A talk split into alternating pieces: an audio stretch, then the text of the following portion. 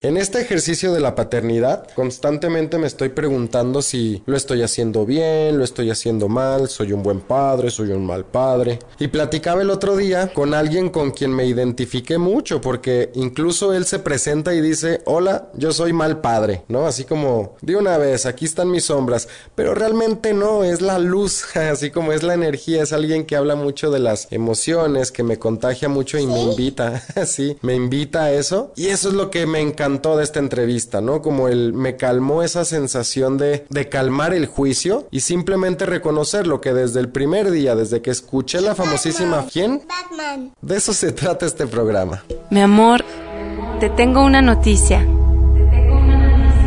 ¿Vas a ser papá?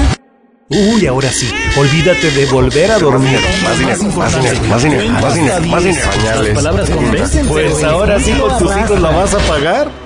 Tranquilo, lo estás haciendo bien. Hola, soy Jaime Rubalcaba Ramírez, papá de un niño, una niña y dos perrijos. Hace tres años inicié este viaje y no sabía cómo abordar el tema de ser papá. Sigo teniendo más dudas que respuestas, solo que ahora tengo el objetivo claro, conocer quién soy. Para esto me le he pasado entrevistando papás, expertos, celebridades, con diversos puntos de vista, algunos muy familiares y otros totalmente distintos. Obviamente de todos aprendo y con todos me puedo identificar. Quiero compartir contigo todo esto para que juntos le demos un nuevo significado a ser papá. Sé Padre es un movimiento que tiene como objetivo el crecimiento y desarrollo personal de hombres en búsqueda de herramientas y experiencias en torno al gran tema de ser padre. Pues órale.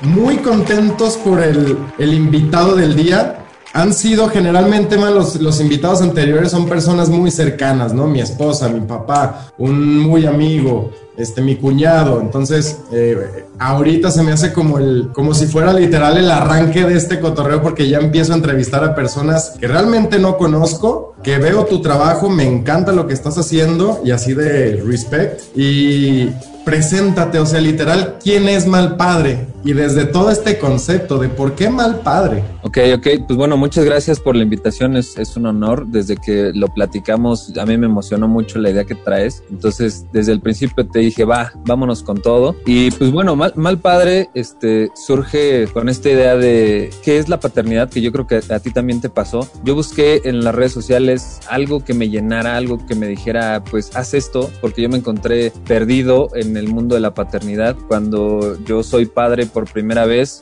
pues me llega como un balde de agua fría, ¿no? O sea, no, no tenía ni idea de cómo cargar a mi hija. Así, con eso te digo todo. Y, y, yo creo que es porque, pues, como que los hombres nos distanciamos un poquito de, de, los bebés, ¿no? O sea, antes de tener a nuestros propios hijos, yo nunca había cargado un bebé. No sé si te pasó a ti, pero creo que como que a varios nos pasa esto que vamos a una fiesta y vemos un bebé y, ah, le está bonito, bien.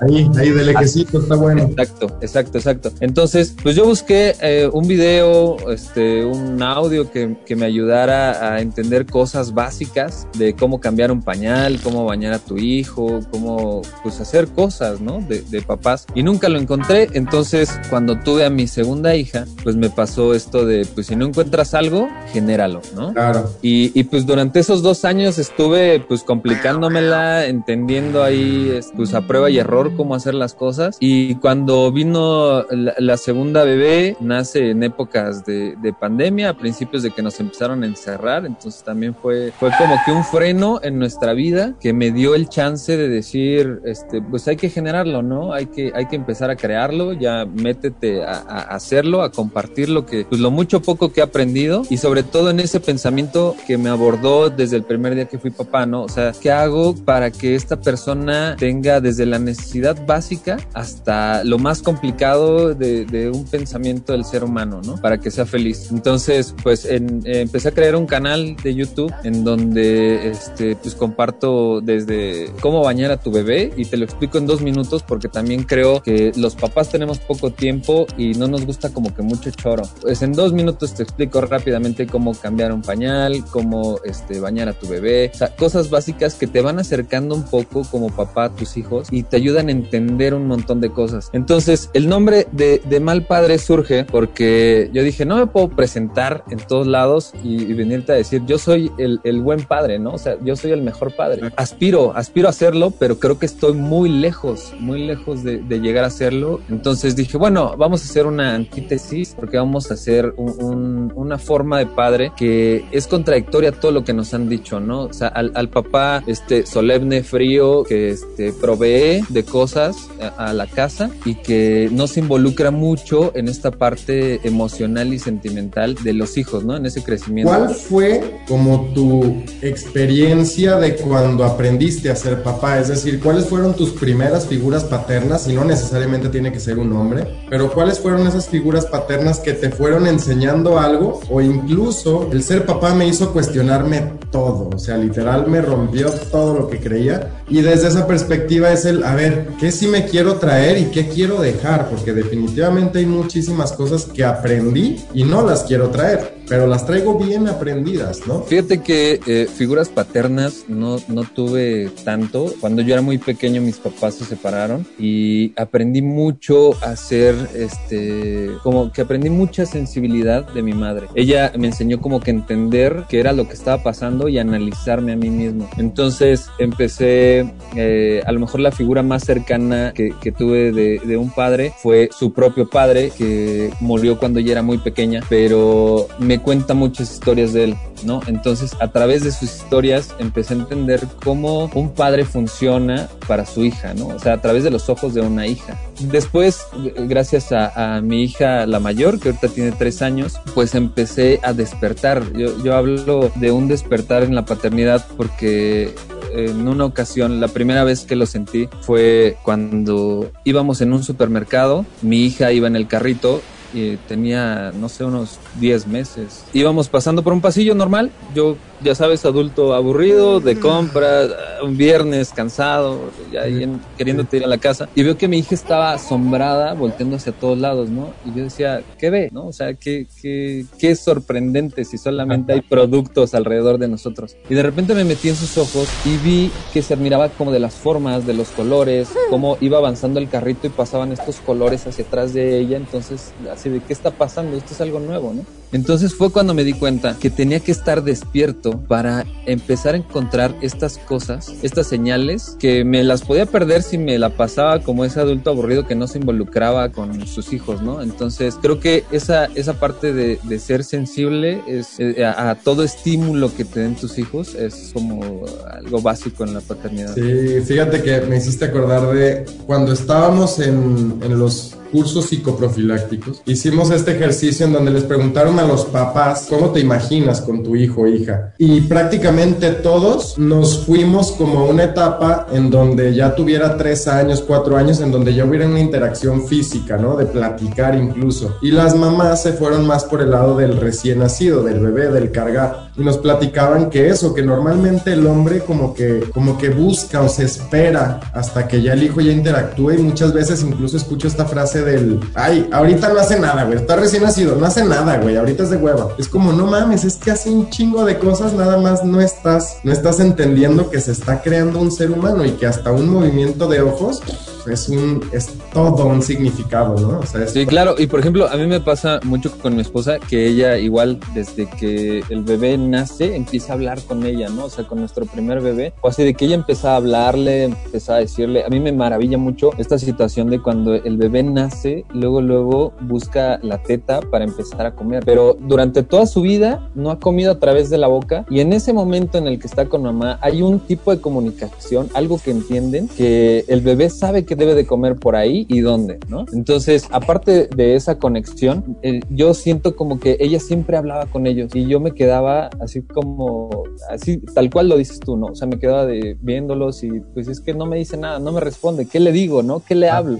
Muy cierto, o sea, tienes, tienes que empezar a, a hablar con ellos, aunque tú pienses que no, no te entienden, obviamente te entienden y te sienten que es mejor. Que somos energía, ¿no? Yo creo que va por ahí todo este cotorreo y ¿cómo te ha ido a ti con tu pareja en cuanto al hablar. Si me dices que tiene ya por ahí de tres años, yo tengo, fíjate, tiene mi más, el hijo más grande tiene tres años y medio y la que sigue, la chiquita, tiene un año y medio. Se llevan también dos años exactitos. Y ya con el grande, pues ya empieza a ver obviamente como otro tipo de educación, ¿no? Por así decirlo.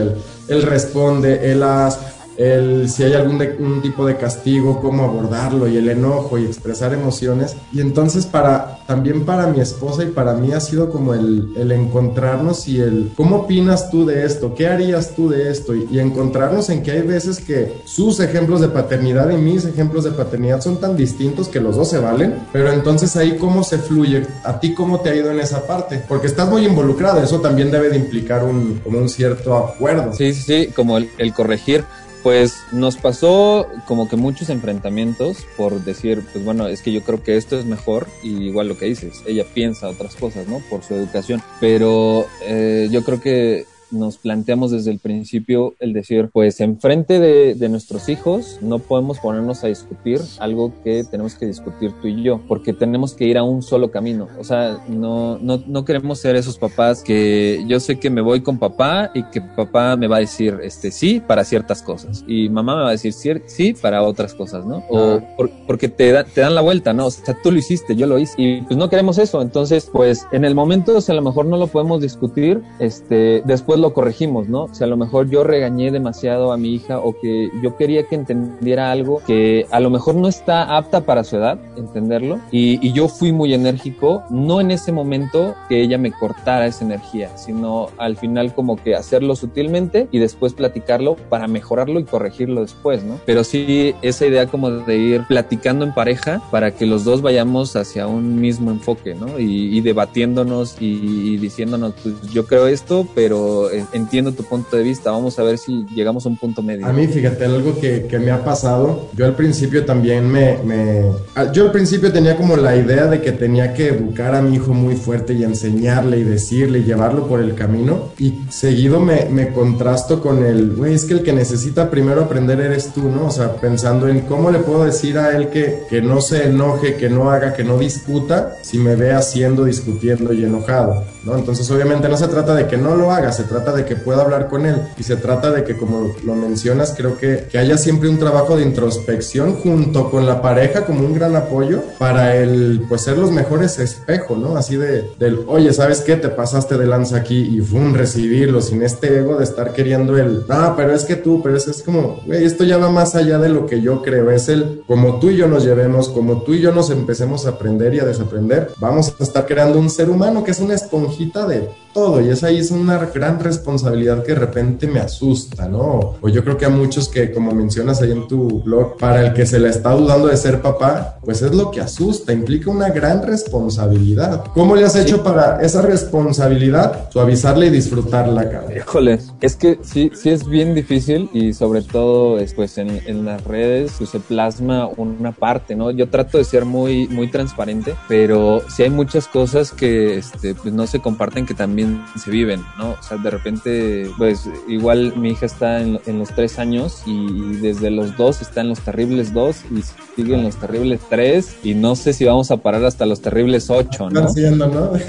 Sí, sí, sí, sí. Entonces, este, hay momentos en los que sí, no sé, hay formas en las que tú reaccionas que ya traes desde hace muchos años y que como bien dices tú, tienes que ir puliéndote como padre, porque al final eres un ejemplo que tienes que, dar y, a veces reaccionas así de, pues es que yo quiero hacer esto y no se pudo hacer y me, me enoja que no se haga y a veces me desquito de una manera que no, no puede ser, ¿no? Que no debe ser. Entonces, ahí, es cuando está lo complicado de, cómo te diviertes durante todo este caos, pero creo que eso te lo dan, dan los hijos. A mí me pasa mucho que de repente puedo estar muy cansado, muy estresado o, o, o de repente no he dormido bien y mi hija se levanta muy temprano y a las 7 de la mañana o siete y media más tardar, ella ya está con la pila al 100 y papá, vamos a jugar y papá, quiero jugar, y papá, quiero esto y me despierta y este, y mi hija es, es de repente muy enérgica y yo creo que me despierta muy suave, papá, papá, papá, papá, papá, y de repente ya termina golpeándome. Y pues es su energía de decir, pues vámonos a jugar, ¿no? O sea, ya no quiero estar acostada, quiero levantarme, ya salió el sol. La película de Frozen, hay una parte donde Ana despierta a Elsa y le dice, el, el sol ya salió y tengo que jugar, algo así, ¿no? Pues esa frase la tiene pegadísima y me la hice todos los días para levantarnos a jugar, ¿no? Entonces, siento que esa energía de ellos mismos es la que lo hace divertido, ¿no? Mi frase del canal, y creo que es como un estandarte ya ya para mí, es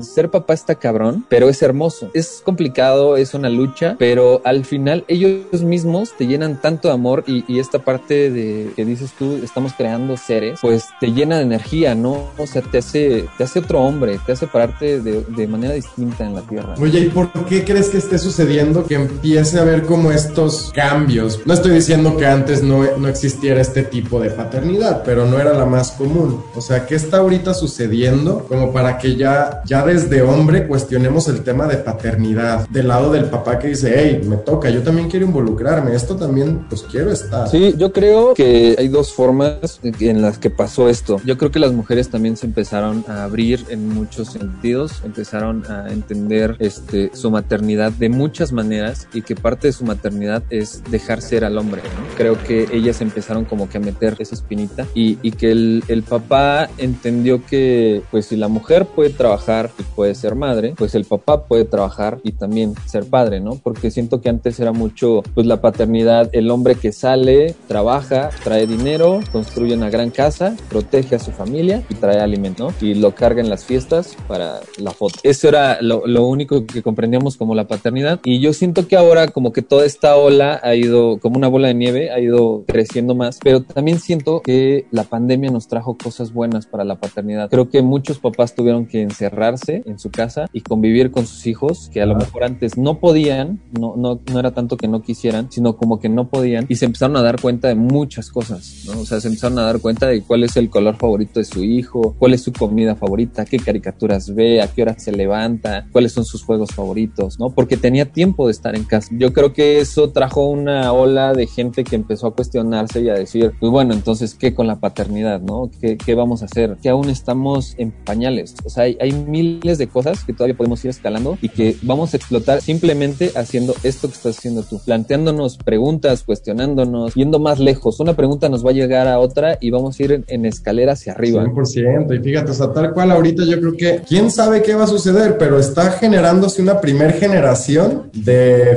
familias en casa, ¿sabes? Obviamente, y eso no me queda claro, el, por lo mismo existió y creció la violencia y todo, sí, me queda claro, pero a final de cuentas es, hay una generación que está creciendo con papá y mamá en casa y eso va a implicar un cambio, ¿no? O sea, ya cuando nosotros no estemos aquí, ellos van a ver eso como normal y quién sabe qué vaya a suceder. Si fueras como, como queriendo dejar un recuerdo, que tus hijos digan, mi papá fue, ¿cómo quisieras que te describieran? Que me recordaran como alguien que analiza mucho su, entorno, sus palabras y su ser mismo. Yo creo que ese es un gran regalo que a mí me dieron y que me gustaría darles y sobre todo alguien creativo. Si, si de algo me puedo jactar y puedo decir así orgullosamente y, y, y como se tienen que decir las cosas de las que eres capaz, creo creo que soy muy creativo y me gustaría que ellos me recordaran como eso, como alguien creativo que se reinventó todos los días con el sol para hacer algo más, más grande que él. ¿no? Y si las pudieras dejar así como que fueras una tienda y existen valores, tres que pudieras dejarles. Creatividad me imagino que es uno que ya lo estás dando. Creatividad, yo creo que la disciplina que se tiene que dar, yo creo mucho en te levantas, haces esto, esto, esto y esto y esto y eso te va a generar más, ¿no? Hay un pensamiento de, de Will Smith donde él dice que si pones un ladrillo bien todos los días, al final vas a tener una pared muy grande y sólida. Entonces, yo creo que eso lo, lo, genera la disciplina, el levantarte con la misma meta todos los días, reinventándola con constancia y disciplina, que es algo que cuesta y que no te puedo decir al 100, oye, soy el más disciplinado y, y lo hago. Es una batalla diaria, ¿no? Sí, como la vida misma y la paternidad misma. Creo que algo que está increíble de, de tu nombre del, del, mal padre también es, es reconocer y observar las sombras que todos tenemos y decir, ay, soy humano y, y, y, me va a costar trabajo y estoy luchando por eso. Tienes tú una manera en la que ya lo conseguiste, ayúdame, ¿no? O sea, si tú ya lograste ese caminito, dime si me puedo ahorrar unos pasitos, si no, lo encontramos juntos o yo le busco y luego nos pasamos el tip. Creo que es interesante eso, empezar a ver nuestras sombras, reconocer nuestra luz y empezar a partir de ahí contagiar y que la banda vaya encontrándose a sí mismo y qué mejor oportunidad de encontrarse al ser papá. Ya para acabar, man, da un consejo a alguien que acaba de ser papá, ¿qué le dirías? Híjole, es que está bien difícil porque eh, no, de seguro también te pasó, pero nunca escuchas los consejos que te dan. No. O sea, igual vas a ser papá y te dicen, duerme. Yo, yo creo que es uno de los consejos que tomas más a la ligera. O sea, dices, dices, pues bueno, sí, como que te vas a desvelar unos días o vas a tener que arrollar al bebé unos días. No, o sea, jamás, jamás, jamás, jamás vuelves a dormir. No vuelves a dormir bien, ¿no? Porque incluso todavía no lo vivo, pero, pero cuentan las leyendas que cuando tus hijos son más grandes, pues que se van de antro, que se van de fiesta, Empieza más preocupación. empiezan más preocupaciones, ¿no? Entonces, pues tal vez eh, ese consejo yo creo que es uno que te dan mucho y que tomas muy a la ligera, el, el dormir. Pero un consejo más profundo sería el, el abre, abre no solo tus ojos, sino también tus emociones, todos tus sentidos, a todas las posibilidades que puedan tener tus hijos, porque vas a encontrar mucha belleza en eso. Y, y acércate más a ellos, porque solamente así vas, vas a entender la, la paternidad y lo que significa, ¿no? O sea, pu- puedes leer miles de libros, puedes ver un montón de videos, puedes escuchar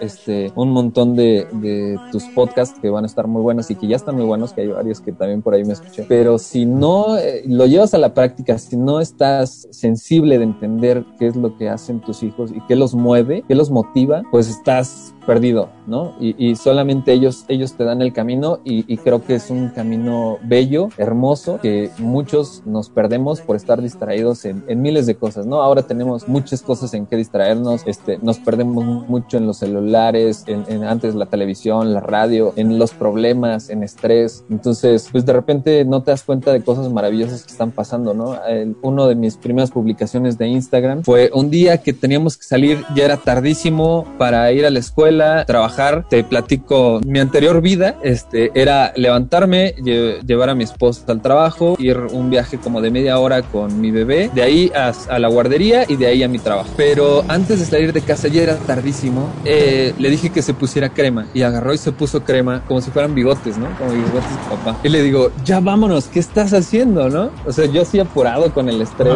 de adulto, todo loco. Y de repente me dice, mira papá, y se empieza a reír. Y entonces fue cuando, es de estos momentos que te digo que tienes que estar este, receptor de todo. Y me llegó ese, ese momento de decir, o sea, está maravillada porque se puso unos bigotes como papá, Sí. pero de crema. Entonces dije, ah, sí. Y yo agarré la crema, me lo puse igual, como si un bigote. Nos sacamos una foto y este, y ya después como de disfrutar ese momento, un par de segundos, respirarlo, Ah. sentirlo Ok, vámonos. Y estos momentos de darle importancia a esas pequeñas cosas que a lo mejor para nosotros no son tan importantes por nuestro día a día, pero para ellos es lo máximo. Esas cosas que son importantes para ellos deben de ser importantes también para ti. Y vas a entrar en ese mundo, vas a ver el mundo a través de sus ojos. ¿no? Hay que estar receptivos a todo. Esos 5, 10 segundos fueron los 5, 10 segundos mejores del día. Son las pequeñas felicidades. Pues qué chido, man. Un placer y espero que, que estemos todavía repitiendo aquí sesiones y profundizando cada vez más. Exacto, a la orden. Ya, ya sabes que aquí estoy puestísimo y yo creo que estás haciendo un gran labor. Espero que mucha gente se se sume a esto y que, que lo compartan, que compartan esta voz que estás poniendo ahí, ese mensajito, esa semilla que estás dejando y que florezca mucho. Muchísimas gracias y un placer, loco. Gracias, hermano. Sé padre.